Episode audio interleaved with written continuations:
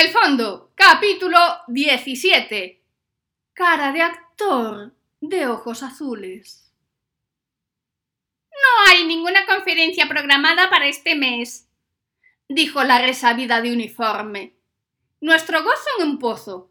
Sandra se dio la vuelta para marchar, y yo iba detrás cuando vi en la tienda de regalos un póster muy chulo de un cuadro que había pasado por mis manos hacía algún tiempo. Me llamó la atención y fui a mirar cuánto costaba. Cuando tuve el original en mis manos no me pareció gran cosa, pero seguro que costaba una pasta. Iba a hacer una regla de tres con el coste del póster, aunque no era una cuenta muy exacta, la verdad. Sandra vino detrás sin mucho interés. El arte abstracto no era mucho de su gusto. Mientras cotilleábamos los precios, se me fue la oreja a una conversación que estaban manteniendo el dependiente de la tienda y una de las azafatas. Tampoco era demasiado interesante. Hablaban de una cena a la que debieron ir la noche anterior y se estaban riendo de uno de sus compañeros que, al parecer, había ligado con alguien poco fino en el karaoke. Lo tenían todo grabado en el móvil y la canción sonaba bastante penosa. Lo bueno fue que mientras estaba mirando de reojo para intentar ver el vídeo de la noche loca, posé mi sutil atención en una correa que ambas llevaban del cuello y que acababa en una tarjeta. Tarjeta. La palabra mágica. No había que esperar a que hubiese una conferencia. Allí había dos tarjetas. Y aún más. En un momento en el que tuve que enderezar la vista para disimular porque se dieron cuenta de que había una sombra fija observándolas di con la conclusión, a través de la cristalera, de que toda la gente de uniforme la llevaba. ¿La tarjeta era como esa? Le pregunté a Sandra en bajo. ¿Cómo cuál? respondió Sandra también en voz baja. Como la que llevan todas colgadas del cuello, dije.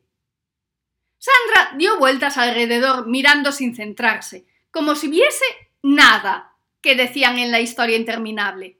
Vamos, que no había más que gente con tarjetas colgadas y la tía que no se enteraba.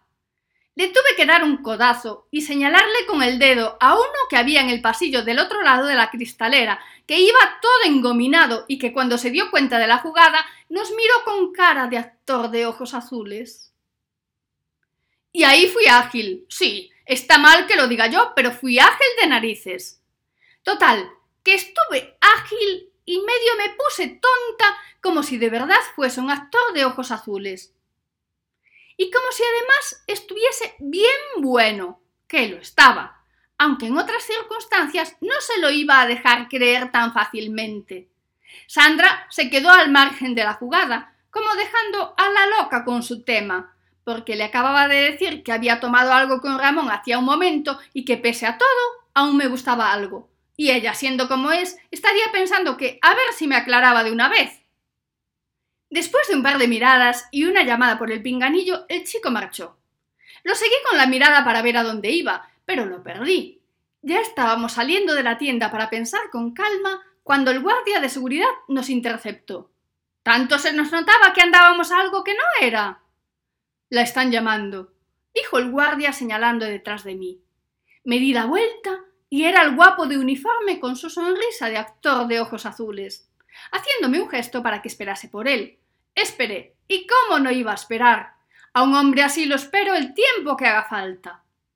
Diréis que exagero, pero si lo vieseis caminar a cámara lenta por aquel pasillo de mármol encerado, me comprenderíais. Llegó a nuestro lado y nos invitó a la cafetería, de ligoteo en plena jornada laboral. Que conste que de camino me dio por pensar, igual que delante del guardia de seguridad, que me habían pillado. Pero por la alegría con la que hablaba, o muy bien disimulaba, o realmente creía que yo besaba el suelo que él pisaba. No, hasta ahí no llegaba su belleza. Tomamos algo. Sandra estaba ausente. La verdad es que cuando algo no le interesa, pues no le interesa y punto. Imagino que estaría atendiendo a alguna de sus dudas trascendentales. En todo caso, y era lo bueno que tenía, nunca se quejaba con lo de ¡qué aburrimiento! ni suspiraba exagerando, ni daba muestras de disgusto, solo estaba ausente, a lo suyo. El guapo me contó lo estresante que era su trabajo y que le robaba un tiempo valiosísimo a su jefe para tomar algo conmigo, porque él era así de valiente y arriesgado, porque a él el jefe le daba lo mismo. Eso sí, cada dos minutos miraba por encima de mí con nerviosismo. También me contó lo súper complicado que era organizar una exposición y lo exigentes que eran los artistas. En lo que coincidí con él fue en que muchos vivían del cuento. Por la brasa que me estaba dando, ya calculaba que para quitarle la tarjeta del cuello lo iba a tener que emborrachar. Afortunadamente pasaron dos chicas por allí y le señalaron el reloj. Fue lo que me salvó. Sacó la correa y dejó la tarjeta encima de la mesa. Echó una sonrisa de alivio y se puso a hacerles monerías, y las otras a hacer el baile de Pulp Fiction. Comencé a pensar que el del vídeo del móvil de la tienda de regalos era el de cara de actor de ojos azules. Pero también, afortunadamente, mientras pensaba esto, le eché la mano a la tarjeta Tan rápida fui que ni Sandra salió del trance. Y lo mejor, el de cara de actor de ojos azules tampoco. Él estaba concentrado en el baile, y poco a poco fueron llegando más de uniforme y se unieron al musical.